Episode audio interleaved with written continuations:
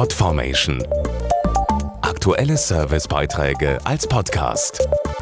Regelmäßige Infos aus den Bereichen Service und Tipps.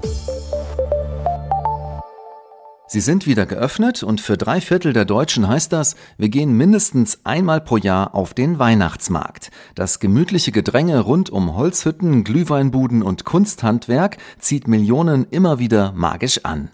Woran das liegt? Wir haben mal nachgefragt. Die ersten Weihnachtsmärkte gab es bereits im Mittelalter. Damals kamen alle zusammen, deckten sich mit Waren für den Winter ein, tauschten Neuigkeiten aus und erfreuten sich gemeinsam an leckeren Speisen und Getränken.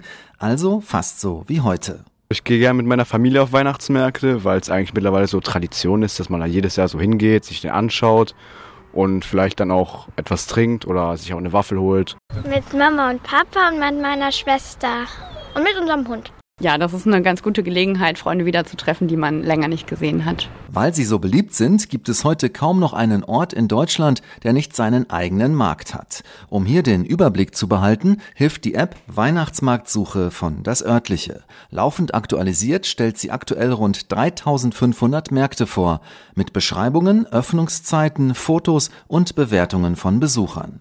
Außerdem kann jeder einen neuen Markt hinzufügen und sich mit dem Routenplaner der App direkt ins weihnachtliche Vergnügen führen lassen. Es ist total familiär und gesellig, die ganzen äh, Gerüche und das leckere Essen natürlich. Die Atmosphäre, wenn möglich auch Schnee. Ich trinke gerne Glühwein. die App Weihnachtsmarktsuche gibt's kostenlos unter das örtliche.de-weihnachtsmarkt oder in den Stores für iOS und Android.